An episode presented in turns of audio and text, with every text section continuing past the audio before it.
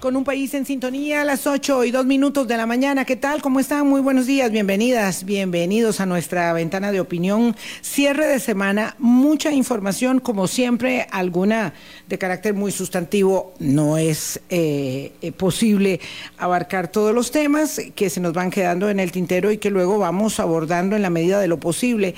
En el panorama electoral latinoamericano, el calendario está asignado de eh, noticias muy relevantes. Sin más, el domingo tendremos elecciones en Guatemala, la segunda ronda, el balotaje, y en Ecuador, elecciones anticipadas convocadas por el presidente Guillermo Lazo, signadas por la sangre, el asesinato de Fernando Villavicencio eh, y otros que también han sido eh, víctimas de la violencia, otros eh, eh, actores políticos también, pero este, pues sin duda, el más relevante. Vamos a dejar en pausa el tema de Ecuador. El lunes hablaremos de Guatemala y hoy vamos a hablar de Argentina.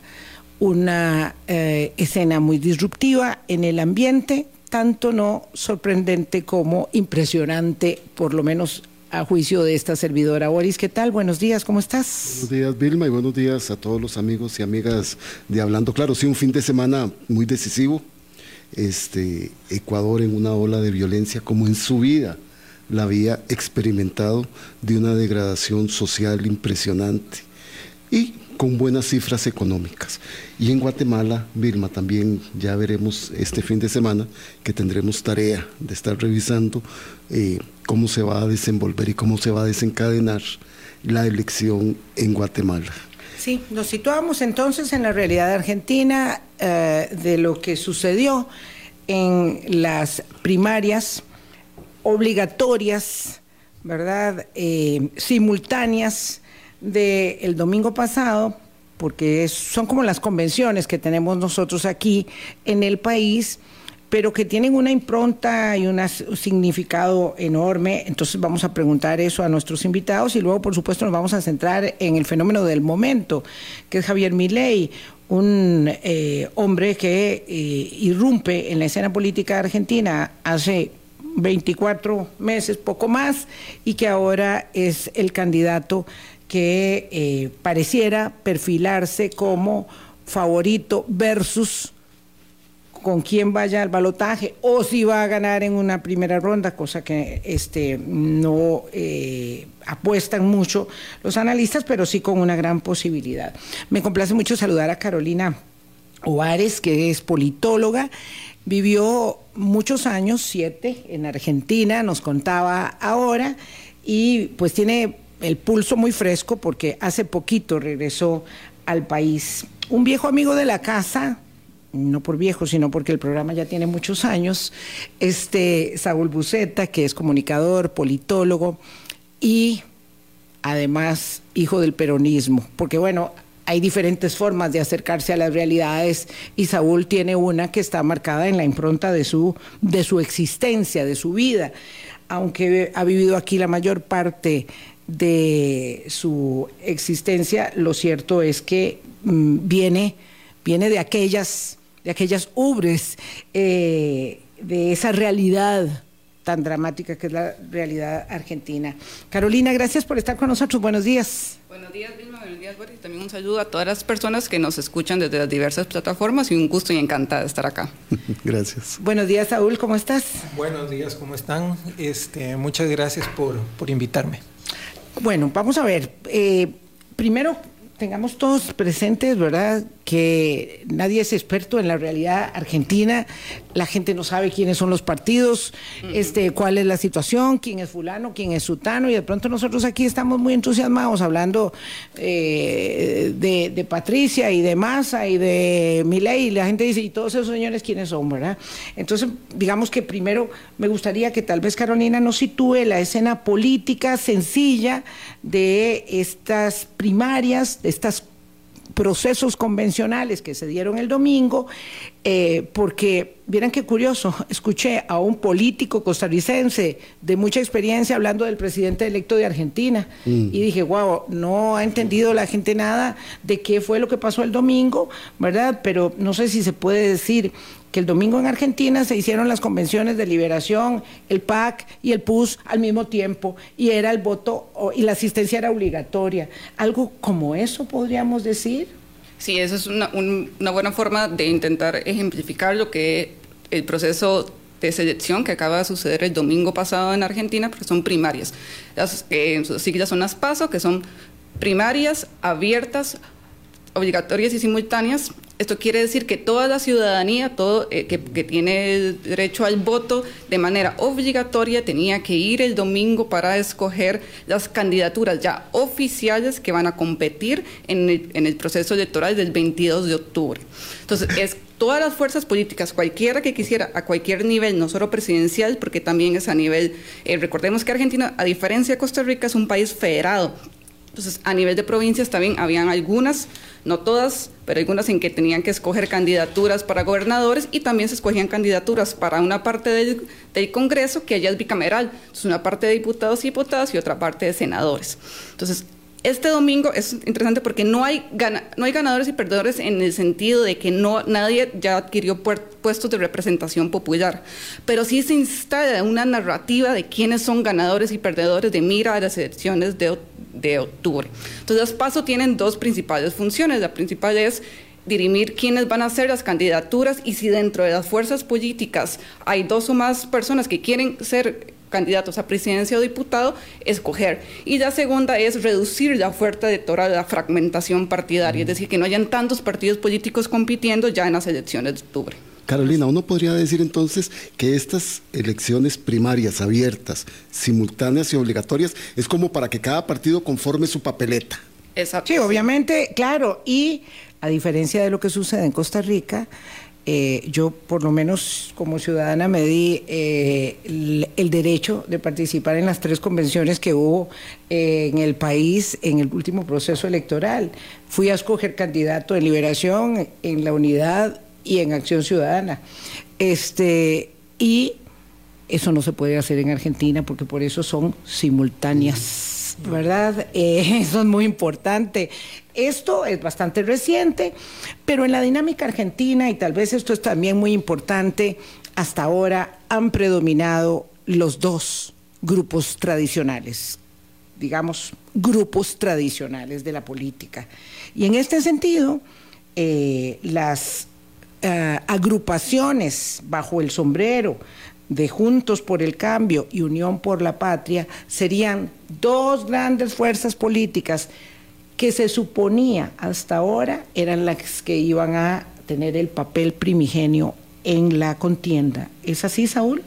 Sí, de alguna manera sí, hasta la irrupción de mi ley, pero hay que entender que antes, este, bueno, luego del regreso de la democracia en el 83, había dos grandes bloques, que eran el peronismo y el radicalismo, que son dos fuerzas históricas importantes en la política argentina. El radicalismo quedó básicamente cooptado dentro de Juntos por el Cambio luego de la crisis del 2001, cuando de alguna forma, creo yo, pierde un poco de rumbo de identidad y se pliega con Mauricio Macri y su proyecto político. Eh, porque también el radicalismo se, divide en, distintas, en distintas ramas. Eh, Ahí ya nos lo está poniendo difícil. No, no, pero Juntos por el Cambio es el peronismo. No, no, Juntos por el Cambio es, la, oposición, la, oposición, al ah, peronismo. Perdón, perdón, es Unión por la Patria. claro, Unión por la Patria es en este momento el peronismo. Exacto. Ahora, eh, antes fue el Frente de Todos, y mientras la dirigencia peronista estaba en manos del kirchnerismo, era el Frente para la Victoria. Así que cambia de nombre, pero básicamente en, dentro, de la, dentro de la dinámica hay peronismo y hay antiperonismo, básicamente. Okay. Em, la aparición de mi ley en realidad se da en 2015.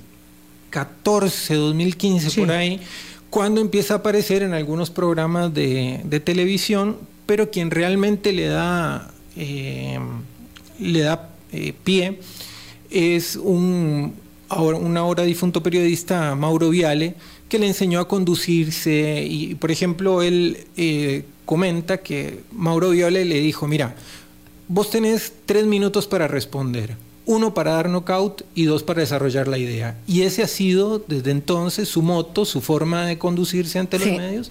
y a partir de ahí ha sido protagonista. Ah, ok.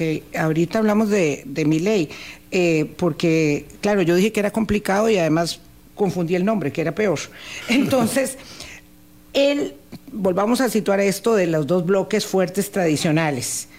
El peronismo, kirchnerismo, ¿verdad? Yo le pongo ahí eh, este, una seguida, peronismo, kirchnerismo, porque Cristina Fernández de Kirchner ha marcado la escena política de Argentina de una manera indubitable, los Kirchner y ella en particular en las últimas dos décadas. Entonces, el peronismo, que es el partido que está gobernando con el señor Alberto Fernández y la señora Cristina Fernández de Kirchner como vicepresidenta, es una de las fuerzas históricas. La otra, que es eh, la derecha del centro, ¿verdad? Me, dicen si digo algo malo, por favor, es la que lidera el expresidente Mauricio Macri, que tiene como su candidata hoy a Patricia Bullrich, que fue su ministra de Seguridad. Y el peronismo logra eh, elevar a la nominación presidencial al ministro de Economía, Sergio Massa. Es así más o menos. Esto era lo que se tenía como en el juego. Y venía uno, tercero ahí, tercero, que no se le daba mucho en las encuestas, que era el señor Milei. En efecto, Milei tiene varios años gravitando. Yo digo dos años porque en los últimos dos años, Milei se convirtió en un actor secundario, pero muy importante de la trama de la campaña electoral que se avecinaba. Y quisiera que disientan de lo que digo, si es... Creo que no, no, está correcto, solo varias precisiones que, que creo que son interesantes para la audiencia que nos está escuchando. En Argentina, a diferencia de, Costa Rica, las fuerzas políticas son mucho por coaliciones. Por eso hablamos de Juntos por el Cambio, de que antes se llamaba Cambiemos, de Unión por la Patria, que es el oficialismo, que anteriormente era el Frente de Todos, porque no están conformados solo por un partido político, sino por varios. En el caso del oficialismo, Unión por la Patria está el Partido Justicialista, que es el partido histórico peronista, pero no, no es el único que tiene la el nombre eh, que se autodenomina peronistas, también está el Frente Renovador de Sergio Massa, que es el candidato actual ya para, para la presidencia. Entonces, hay, hay, está conformado por diversas fuerzas, igual que Juntos por el Cambio, que como bien lo señalaba Saúl, también está una fuerza histórica que es la Unión Cívica Radical, que es un partido político, incluso me atrevo a decir, uno de los más antiguos de América Latina. Segundo, en el caso de Javier Milei, creo que es importante señalar que si bien él aparecido en la escena mediática del 2014-2015 y se convirtió en un actor relevante políticamente en el 2021 cuando logró una curul en el Congreso Nacional y ya competitivo a nivel presidencial en los últimos meses. Carolina, qué importante esto que estás explicando, porque entonces esas coaliciones que están conformadas por diferentes partidos tienen sus representantes y sus aspirantes. Entonces, este proceso de las primarias abiertas, simultáneas y obligatorias, lo que hace es ordenar y decir, el que gana ese proceso es el que encabeza la papeleta. Así es, ¿verdad? Para poder entender esta conformación del sistema electoral argentino. A mí me llama solo una cosa la atención de este proceso. Dice que son obligatorias, pero en este último no participó todo el padrón solo el 69%. Sí, sí eh, son obligatorias en el sentido de que hay una sanción económica, tiende a aplicarse poco, pero también tal vez Saúl, que, que tiene su cultura política también argentina, sabrá que la Argentina, Argentina va a votar va a votar, o sea, y eso yo, digamos, recuerdo a mis amistades que me decían, tal vez no, no piensan tanto en procesos electorales con tantos meses, no todas las personas pues son tan intensas como nosotros, que nos encanta la política, pero sí van, saben que tienen que ir a votar. Y pues yo le pregunto a mis amigas, bueno, ¿cómo les fue? ¿Por quién votaron? Bueno, no he ido, me, cambio de la pijama y voy a votar. O sea, van a hacerlo. Revisan cuáles son las opciones y van. Entonces, eso es un, punto que llama la atención, en este caso de las PASO, comparada con las PASO del 2019, que aumentó la cantidad de personas que no fueron a votar. No necesariamente esto se va a repetir en octubre, veremos. el proceso electoral. En ya en el proceso electoral en sí, pero sí hubo un, este, un 20 algo por ciento de personas que no. Entonces, es un casi un tercio del padrón electoral que podríamos decir que es donde estas candidaturas van a ir a buscar. los votos. Entonces, podemos decir hoy que después de las primarias, eh, Argentina está partido en cuatro, digamos. Es un buen punto. Un tercio que tiene. Exactamente. El señor eh, Milei, que ese sí tiene todo el, tercio tercio, 30%. Eh, otro, perdón, un, cuarto, un cuarto, ¿verdad? Que tiene Milei, un cuarto que tiene Juntos por el Cambio, que alcanzó 28.28 en la elección, un cuarto que tiene Unión por la Patria, 27.27 y 30% de gente que no fue a, votar. Ustedes comprenderán la puja por el 30% que no fue a votar. Pero además, los reacomodos a lo interno de las organizaciones políticas de Juntos por el Cambio y la Unión por la Patria. Voy a dejarlo acá para volver a reposicionar el tema, virtud a la emergencia de un candidato que se llama anárquico a sí mismo, ¿verdad? Que propone cerrar la mitad de las instituciones públicas, vender órganos. Eh, humanos. Una cosa, sí, órganos humanos. Eh, una serie de, condiciones, ¿verdad? Eh, algunas muy inverosímiles. ¿Y por qué él logra instalar toda la temática de la campaña y por qué todos terminamos hablando de ley como en su día terminamos hablando de Trump o de Bolsonaro y cómo subsumen a otras fuerzas políticas en el debate de cara a un partido totalmente nuevo, que es el que viene en octubre. Colombia. Con un país en sintonía. Ganó Javier Milei y sus propuestas la elección primaria en Argentina ¿O es que la gente está tan harta, tan desencantada, que ganó la decepción? ¿Hacia dónde es que va el país? Eso se pregunta Carlos Fara, que es un consultor político eh, en campañas electorales en América Latina y particularmente en Argentina. ¿Ganó ley o ganó la decepción y el desencanto, Carolina? Ganó, no una narrativa, ganó en una narrativa que impuso Javier Milei. Eso sí, indistintamente de los resultados de octubre, ya instaló ciertos temas en la agenda pública que no necesariamente estaban tan presentes. Y concuerdo que el mismo Argentina-Argentina se, también se pregunta hacia dónde va el país, que eso en parte puede explicar los resultados de este proceso de primarias. Me señalaría que gran parte de las personas que se que fueron hacia, a votar a Javier Milei es un voto bronca, es un voto en ira, es un voto decepcionado, pero también es un voto aspiracional, porque sí desean que eh, principalmente que la economía del país mejore. Eh, la inflación el año pasado llegó casi a un 100% y eso es muy duro, es muy estresante ir cada 15 días al supermercado, porque yo lo viví, y ver que todo está que todo sube, que todo sube, que también suben las, porque también tú por otras este, explicaciones y motivos, también hubo una suba de tarifas y eso también te estresa, que el alquiler, que el gas, que el agua, que la luz, que, que el, seguro médico también aumenta, si es que podés adquirirlo, pero hay un montón de personas que ni siquiera tienen este, poder adquirirlo, con las personas que decían que, que haya servicio de, de, cloacas, porque no hay en todo... Alcantarillado. Alcantarillado, sí. Entonces, eso es un voto bronca, pero también un voto aspiracional a, mejorar algo. Es un voto no solo emocional, que hay, un componente, obviamente, del voto que es emocional, pero también es un voto racional de querer que tu situación mejore. tan, racional, Saúl, ¿verdad? Que según datos, cuatro de cada diez personas en Argentina ya tienen problemas de pobreza estructural afectando esto a la población más joven. Estamos hablando de un país riquísimo, riquísimo, y se la vamos a poner muy difícil a, Saúl.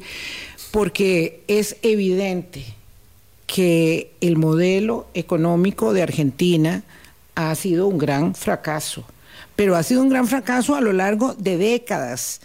Eh, y, eh, claro, el que asume la, consecuencia directa es el partido que está en el gobierno y por eso hay alternancia en todos los casos, como decía don Miguel Ángel Rodríguez aquí el lunes, en todas las elecciones en América Latina, porque en lo que no lo logran, en lo que no logran resolver nada, pues evidentemente viene un gran castigo.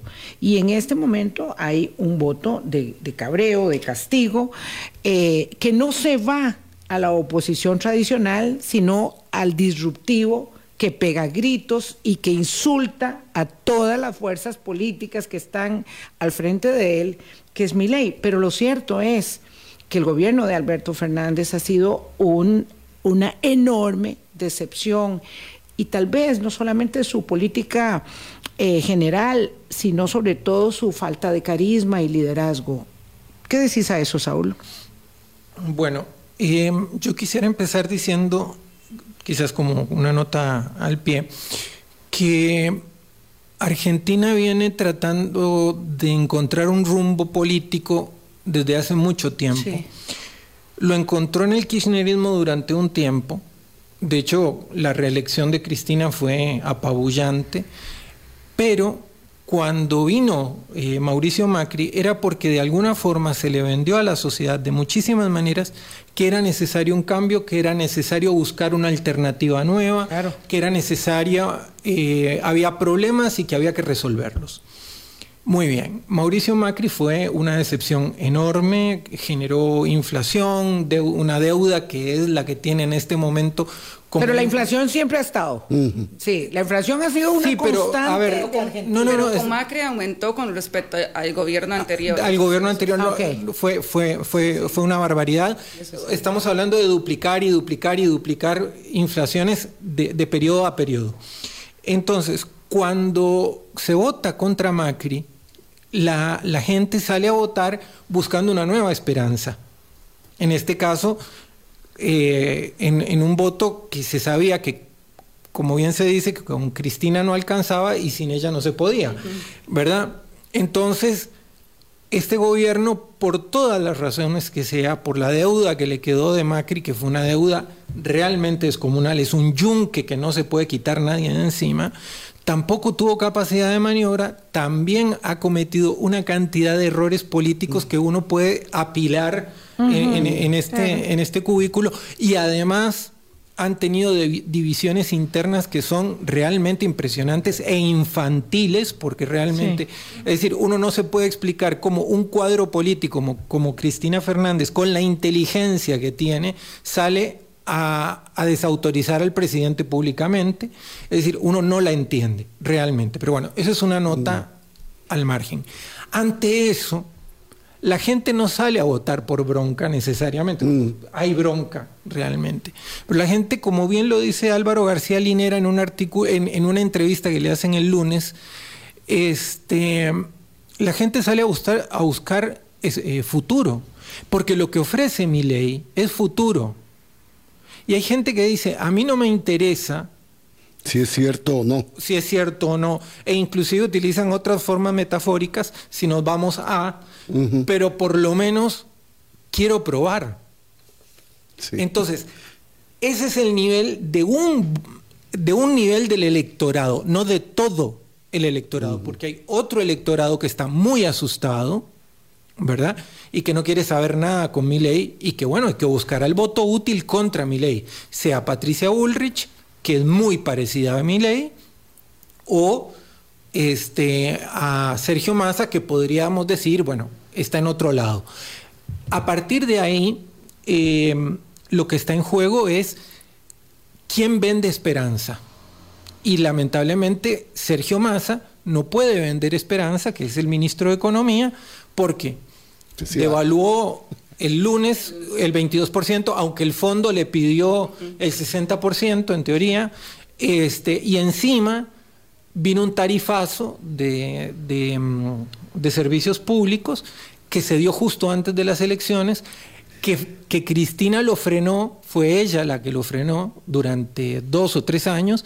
Y bueno, cuando por fin se da... Un tarifazo es un aumento de tarifas. Un aumento, de tarifas, pero, en, Argentina, en Argentina es o te sostienen las tarifas por no sé cuánto tiempo y vos vivís en jauja en términos de, de consumo de electricidad y gas y qué sé yo, o de un momento a otro te acomodan los, los precios de un socollón. Entonces, no, no es que la política Claro, es, una, es una voy a, voy a, utilizar un término muy feo, pero es, medio bipolar en ese sentido. Sí, sí, igual que la política, la gestión de la política en Argentina, yo siempre digo que es así como de ir muy amarrado con el cinturón puesto, porque es como una montaña rusa. Nunca te Entonces, cuando yo veo esto, yo, yo me estreso un poco, ¿verdad? Me, me hiperventilo, digo, Dios mío, ya estoy cansada de ver política argentina, tengo que descansar.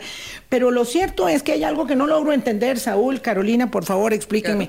¿Por qué en el abanico político del liderazgo del oficialismo, del kirchnerismo, del peronismo histórico, el candidato a la presidencia tiene que ser el ministro de Economía que está hundido junto con todo el país en la economía. Es decir, es que, es que hay que imaginarse lo que es que el ministro de Hacienda, en medio de un déficit fiscal creciente y una situación como la locura que es el tipo de cambio en Argentina también, y con una inflación que interanualizada llegó al 120%, este, sea el candidato. Es decir, es como dispararse en los pies. ¿Por qué él es el candidato Sergio Massa? Explíquenme. eso es un, buen punto. Eh, podemos eh, conjeturar que eso también es un indicador del fraccionamiento que hay a lo interno de la coalición oficialista, que no se ponen de acuerdo, que hay, hay varias facciones que no lograron una, realmente una candidatura este, de unidad como, como les habría gustado, que también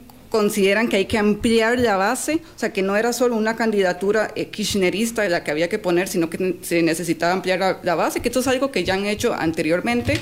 Por ejemplo, eh, con Daniel Scioli lo hicieron para ampliar la base y que lleguen más personas, atraer a más personas votantes pero eh, también eh, pues una candidatura conocida, pero juega en contra que devaluando tanto el, peso después de las elecciones en esas con, la suba de tarifas y en esas condiciones tienen que ir a buscar votos. Se la tiene muy difícil y además también es una tendencia es, regional que de las últimas 18 elecciones presidenciales, 17 las pierde el oficialismo. La única excepción es Paraguay. Entonces también ahí la tiene difícil. Y a lo interno aún más porque a nivel particular de las últimas cinco elecciones, cuatro las ha perdido el oficialismo en Argentina. Bueno, entonces tenemos esa posición ahí y tenemos la posición de Javier Milei. Pero, no este, termino, quería que Saúl también hablara de lo de Sergio Massa y, luego le, haces la pregunta para que termine de elaborar eso. Ah, bueno, este, me parece muy, muy claro lo que decía Carolina. Hay que entender que cuando se arma la coalición contra Macri, la coalición contra Macri tenía tres patas. Alberto Fernández, que no tenía capital político. No es decir, tengo yo más capital político. Este, es una cosa terrible. bueno, pero detrás estaba Cristina. Sí. Y Cristina. Detrás, en contra. No, no, no, detrás de él. Ella, lo colocó. Es la, que lo colocó, pero luego sí, sí, bueno, paró encima de él. Entendámonos. Pero Alberto Fernández es un gran operador político y logró armar una coalición muy sólida en la que entró Sergio Massa que también tiene muy buen capital político, en la que entró Daniel Scioli y demás. Ahora, el problema fue que Alberto, Alberto tomó muchísimas malas decisiones y que no las consultó con el resto de la coalición. No hubo a lo largo del proceso de gobierno, primero una mesa chica, es decir, donde nos reunimos los que tenemos que tomar las decisiones y bueno, y vamos para adelante. Y segundo, no había un proyecto más allá de Macri. Es decir, no había un proyecto más allá de sacar a Macri. Entonces, como no, no había un proyecto con una claridad política tan, tan seria, se cometen dos errores fundacionales en el gobierno de, Alberto, eh, de Alberto Fernández. Primero, el, después de las primarias de agosto del 2019, el dólar estaba a 60 y el lunes, cuando el dólar ya se iba a disparar, Alberto Fernández recibe el consejo de Manuel Álvarez Agis, un economista que es cercano a Cristina Fernández, pero no con la autorización de, Cristina, ¿verdad? De decir, el dólar a 60 está bien. Qué, terrible. Oigan ustedes todo esto que están hablando Saúl y van a decir de qué está hablando. Porque ustedes se pueden imaginar que, no sé, que el presidente del Banco Central le tenga que ir a preguntar a una líder política cuánto debe estar el dólar. O sea, es que ahí es donde ustedes casi todos Pero perdón, esto tiene que ver esto tiene que ver con un problema estructural de la economía argentina que es la restricción externa, que Argentina no genera los suficientes dólares para sostener su propio tipo de cambio. Hubo un tiempo en que sí lo estaba haciendo, que fue al inicio del kirchnerismo que generaba dólares a lo bárbaro, pero ya no. Y con el gobierno de Macri, que encima había tomado 45 mil millones de dólares que se los autorizó Trump para sostenerlo, ¿verdad? Entonces, había una corrida cambiaria, sí o sí. Entonces, a Cristina no le preguntan y Alberto dice, el dólar a 60 está bien. Eso calma los mercados y le da aire a Macri. Ese aire, ese segundo aire a Macri, le permitió no tener una mayoría lo suficientemente robusta al, al, kirchnerismo o al peronismo en realidad en, la, en las cámaras de tanto de senadores como de diputados. Eso por una parte. El segundo error, que esto es anecdótico, tiene que ver con la nacionalización de Vicentín. Vicentín es, era una cerealera que estafó al Estado. ¿Una qué? Cerealera. Productora de, cereales. Comercializadora, de cereales este, que estafó al Estado y que cuando él la va a nacionalizar, este, el proceso... Socializar las pérdidas, se dice. Por favor, efectivamente. Cuando él, cuando él la va a nacionalizar, porque realmente era estratégico nacionalizarla, comete muchísimos errores y encima termina echando para atrás y hay una resolución judicial que lo, que lo termina votando. Esas dos decisiones partieron. Una partió la, mm, eh, partió la coalición de, arranque y la otra este, le quitó a él autoridad. Vean el quilombo, como diría alguno. Perdón, Boris, que te interrumpí. Eh, claro, es que en, esas dos, en esos dos extremos de los dos gobiernos que han llevado a los problemas estructurales, abre la posibilidad de que llegue alguien que dice algo así textual. No voy a pedir perdón por tener pene si de mí dependiera, cerraría el Ministerio de la Mujer. Javier, eh, Javier Milei. Y ese es el tono y eso la narrativa. Y eso, es poquito. Y esa es la narrativa que está diciendo Carolina que está ganando. Es que me llama la atención cuando Saúl dice, la gente quiere esperanza, pero la esperanza se puede fabricar, la esperanza se puede construir, porque la esperanza no es una realidad. Eh, no, pero uno tiene que creer en algo. Pero, Vamos, Carolina. El, ejemplo de esperanza que en la parte de la narrativa que ha logrado instalar Javier Mirey es una utopía económica y lo podemos ejemplificar muy bien con el tema de la dolarización. La dolarización que ya, incluso ayer las cámaras empresariales salieron diciendo no, o sea, la dolarización no puede ir en Argentina. Porque él propone dolarizar frente a eso de que hay una N cantidad de tipos de cambio, él dice, no, volémonos todo esto y dolaricemos la economía. Que, la moneda oficial sea el dólar. Y esto lo que se representa para la población que dice, va a dolarizar es, ah, bueno, ahora voy a ganar un montón de plata por los tipos de cambio que hay allá, este, que hay un, el oficial y después hay un tipo de cambio paralelo, entonces las personas consideran que dolarizar es el equivalente que vamos a estabilizar, que voy a tener mayor poder adquisitivo y que voy a vivir mejor. Mm. Entonces, esa es una promesa porque le llega al bolsillo de la población y por eso eh, considero que gran parte del voto de Milley es aspiracional y o sea, hay esperanza en que la situación va, a mejorar. Pero porque no va ya, a ser así. Porque ya apostaron, bueno, es que eso, eso es un tema que también tenemos que ver qué tan realista o no va a poder ser aplicar los proyectos políticos de Javier Milley en caso de que llegara a la Y en todo caso, y en todo caso voy a decir algo que no te va a gustar, mi colega, eh, es que eso en este momento no es el punto no es lo que va a determinar por dónde se decanta, porque como el voto es tan emocional, tan emocional, aquí no está racionalizando la gente si eso se va a poder o no se va a poder. Aquí lo que está racionalizando es quién hace la atracción, ¿verdad? En la campaña presidencial nueva, en el partido nuevo, para saber si al balotaje, si es que hay balotaje, ustedes me dirán, van Miley, eh, Patricia Bullrich o Massa. O ¿Quién, quién de, de, los tres, quiénes dos van?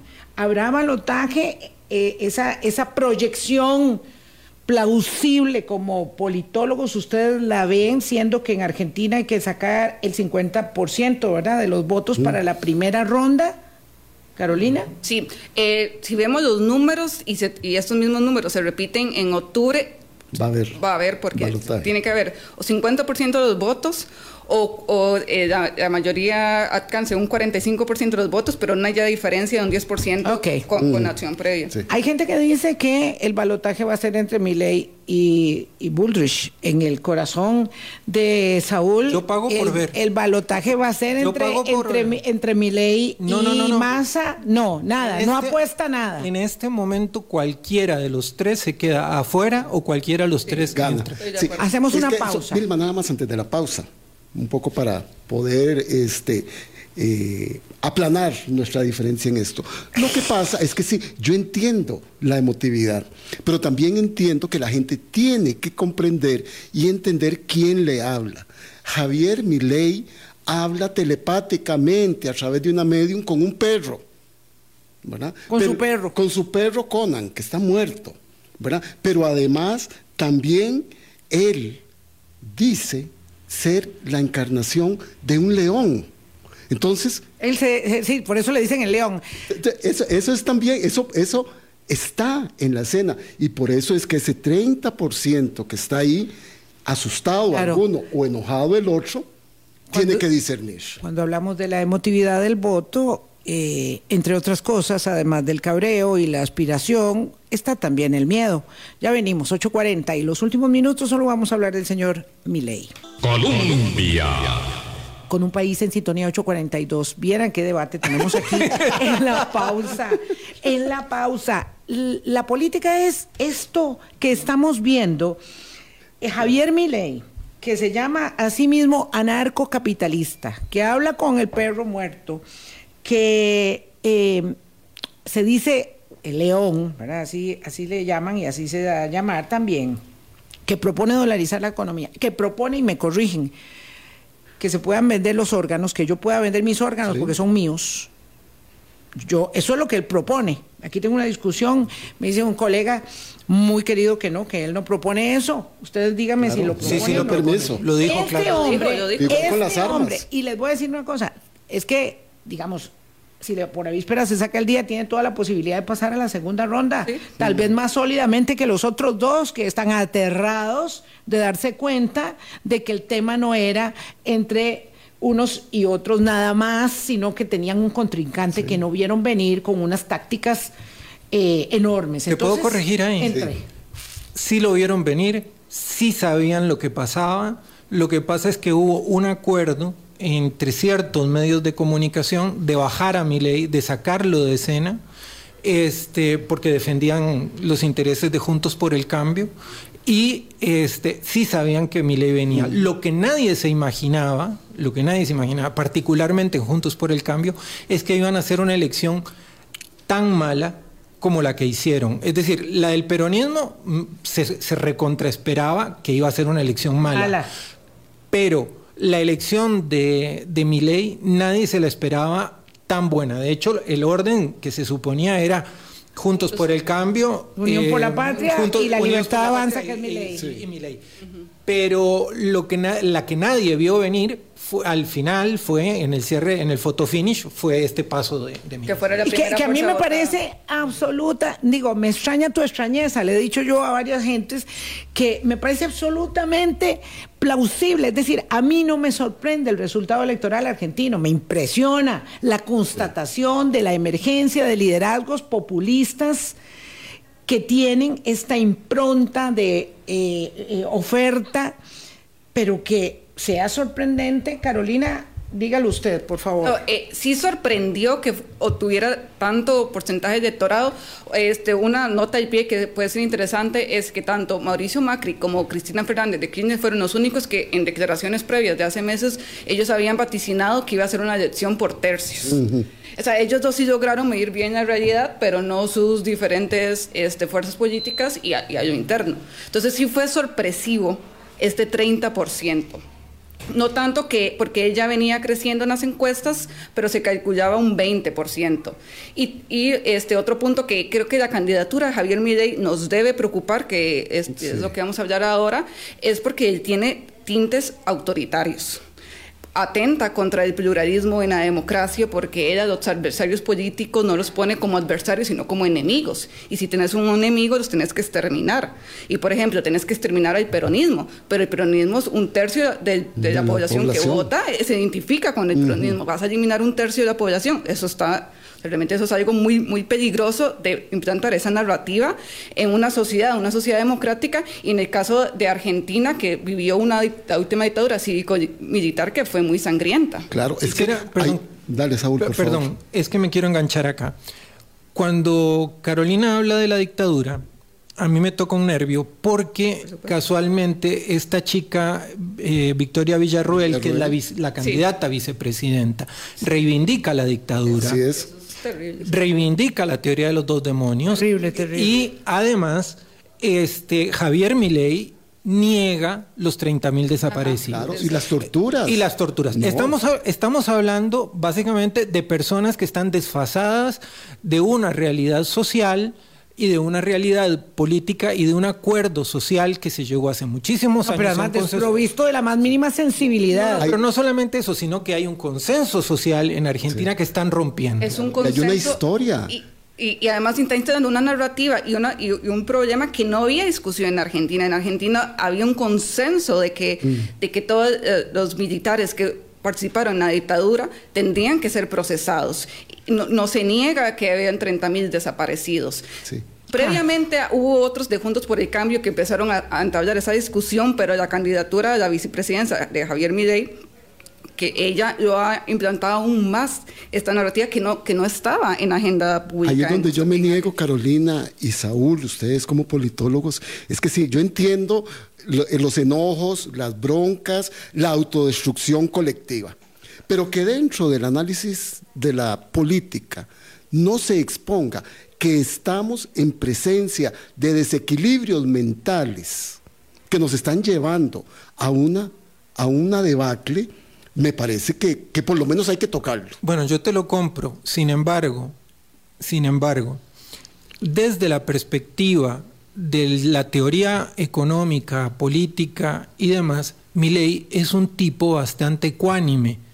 Es decir, si vos a, a Milley lo, lo pones a hablar de teoría económica y lo pones a hablar un poco de planes políticos y qué sé yo, vos vas a ver a una persona que aunque dice un montón de incoherencias, es bastante ecuánime. Cuando habla de la dolarización, ya está comprobado, eh, antes de ayer explicó cómo la va a hacer y ya se sabe que lo que está proponiendo es peor de lo que pasó en el 2001. Así de sencillo. Entonces, ojo acá, el tipo tiene ideas, tiene solidez intelectual, es una persona que lee muchísimo, pero efectivamente, emocionalmente, es una persona eh, que está fuera de sí. Y esa, y esa incapacidad de manejar las emociones es un poco lo que planteaba ahora Carolina en términos de la lógica amigo-enemigo, que él directamente habla de la exterminación física de la persona al punto de que habla de que toda protesta social va a ser reprimida. Bueno, solo quedan seis minutos y yo quisiera eh, poner aquí sobre la mesa cuál es eh, el, el nuevo Milei que vamos a ver en la campaña electoral, porque como estamos hablando de un partido nuevo, y entonces estamos hablando de momentos diferentes, ya él logró el mayor éxito posible. Uno de los estrategas de la campaña de Milei es el señor Cerimedo, que es uno de los más connotados mercenarios digitales, que ayer lo señaló aquí eh, de paso Hulda y, Ernesto hablaron de él, de Cerimedo. Y van a hacer una campaña muy efectiva, pero ahora van a ajustar la puesta en escena de Milei que es muy inteligente, como usted lo está diciendo, y va a ajustar su puesta en escena y de pronto ya no va a estar hablando de vender los órganos, ¿verdad? Y de pronto va a decir, bueno, estos ministerios, ojo que se quedan. Estos ministerios no se van. Y estos otros que los voy a, suprimir, los voy a unir en el otro ministerio, como hace él ahí, con una pizarra, borrando eh, ministerios de, de, pilot, con pilot en mano. Y va a ser otro Meley. Y si gana para el balotaje, vamos a ver otro todavía más atenuado para el balotaje, porque una cosa es verla venir y otra es bailar con ella. Entonces, ¿cierto o no que él va a sostener su base electoral, pero a tratar de pescar con alguna moderación en otros ámbitos, Carolina? Yo tengo mis dudas que él vaya a atenuar su discurso, porque él no puede por la izquierda no puede perder votos porque un sector del electorado que se gira más a la izquierda no va a votar por él. Él puede perder votos por la derecha si se vuelve de centro, porque ahí ya está Patricia Bullrich representando eso. Entonces, él eh, eh, lo que yo preveo es que va a intentar ser consecuente con sus ideas y lo que va a ir es ir a buscar el electorado abstencionista que no votó en el gran en el área metropolitana de Buenos Aires, que es principalmente donde él, donde él no tuvo un gran caudal de votos. Si bien el voto de él fue un voto federal, es decir, que de las 24 provincias tuvo bastante porcentaje de votos. En el área metropolitana, donde está concentrada gran parte de la población, ahí él no tuvo tantos. Ganó en capital ganó este la, coalición opositora de Juntos por el Cambio, y en provincia de Buenos Aires, que son bastiones peronistas, ahí siguió ganando el peronismo. Entonces ahí es donde él va a ir a buscar, y para eso va a tener que seguir teniendo consecuencia con su discurso para no perder el 30%. Entonces yo veo difícil que él vaya, tal vez obtener algunas cosas, por ahí lo de venta de órganos ya no lo diga tanto, pero él sigue insistiendo en dolarización y sigue insistiendo en desaparecer el Banco Central, por ejemplo. Don Saúl, le agrego el elemento, eh, de, bueno, primero elabórelo y luego le, introduzco uno más. Bueno, ahí yo sí creo que coincido plenamente con Carolina, él va a redoblar la apuesta, de hecho lo hizo el otro día cuando comparó al CONICET, que es el Consejo Nacional de Investigaciones, de Ciencia de Investigación, que se encarga de una gran variedad de, de investigaciones con la NASA, y dijo que el CONICET tiene 35 mil personas y la NASA 17 mil y que la NASA da más, más resultados, cuando en realidad Argentina tiene la CONA, que es una, una, una agencia espacial propia y que, y que no tiene más de 700 personas. ¿Y, para qué tiene Argentina una agencia espacial propia si la gente no puede ni pagar los recibos de los servicios públicos? porque Argentina fabrica sus propios satélites y los, los, pone en órbita y vende servicios y vende radares. Y, es decir, tiene, tiene, una industria, tiene una cierta industria avanzada y una cierta industria militar. Este, entonces, estamos hablando de otra cosa. Pero acá el, el punto es que él va a doblar la apuesta la va a doblar. No, no se va a moderar. No, no porque lo que está en juego en este momento es la tercera sección electoral de la provincia de Buenos Aires.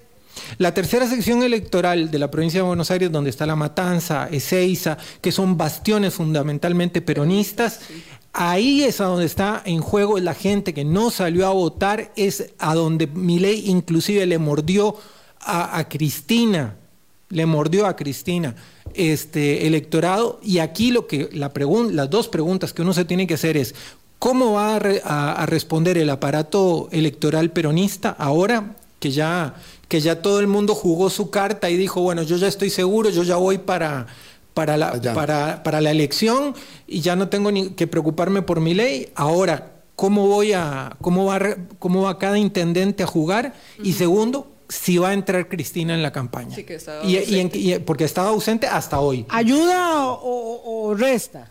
Ayuda. ella entre. Eh, a, la coalición interna ayuda, porque ella tiene un, un voto duro kirchnerista de un 20 o un 25%.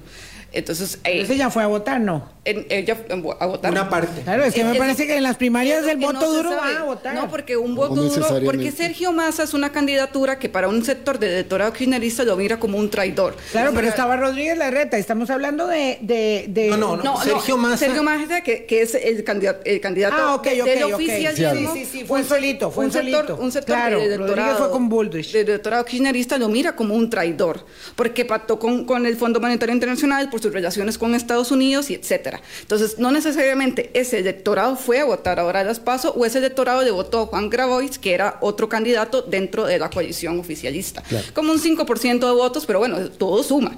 Entonces, eh, ese electorado, eh, si hay un voto ideológico, está ahí. y, ante una candidatura o de Patricia Bullrich o de Javier Midey, van a ir a votar por el peronismo porque el, peronismo parte de, es, una, es una identidad. Entonces vamos a ver si va a haber una, dosis, una dosis de racionalidad. Van, a ir a votar por masa, me parece. Por masa. Lo que queda claro es que Milei salió arriba en las primarias.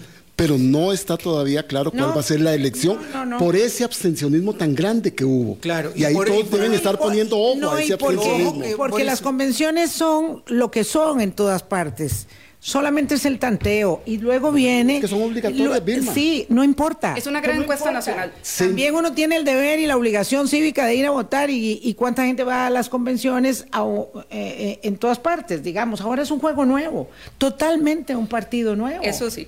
Sí, yo y, y, todo está sobre la mesa. Sí, lo que no tiene mi ley, aunque él dice que sí, es no tiene estructura. Ajá, él no tiene estructura, no tiene territorio. A mí eso me parece que no bueno, eh, ahora en Ojo que en Argentina, en Argentina eso juega, porque hay gente que te lleva a votar. En Costa Rica jugaba, ya no juega. Pero en Argentina, en Argentina todavía juega. Ahora, eso no quiere decir que eh, las redes sociales no estén definiendo la elección, porque sí la están definiendo. es otro foco. Sí, claro. y ahí están los expertos hacedores de candidatos presidenciales trabajando fuerte. ¿Y trabajaron aquí? Bueno, vamos a ver, Serimedo es mucho, mucho más grande que los que trabajaron con nosotros, para nosotros o para la campaña electoral costarricense. Nosotros es mucho decir, pero son expertos en informar, en, hacer el producto, en empacar la bebida, en hacerla muy atractiva, y eso no se puede demeritar. En Aunque el odio. en alimentar, el, odio, y la polarización. y con la realidad como escenario de la verdad. Hay mucho que aprender. Nos vamos. Muchas gracias. Feliz fin de semana. Gracias. Encantada estar acá. Gracias por venir, Carolina, Saúl. Que la pasen muy bien. Cuídense mucho. seguiremos bien. El lunes hablamos de Guatemala, claro. Después volvemos a conversar después de la primaria. Eh, bueno, de la, de la primaria no. De, la primera ronda. De la primera ronda electoral. Chao. Hasta luego.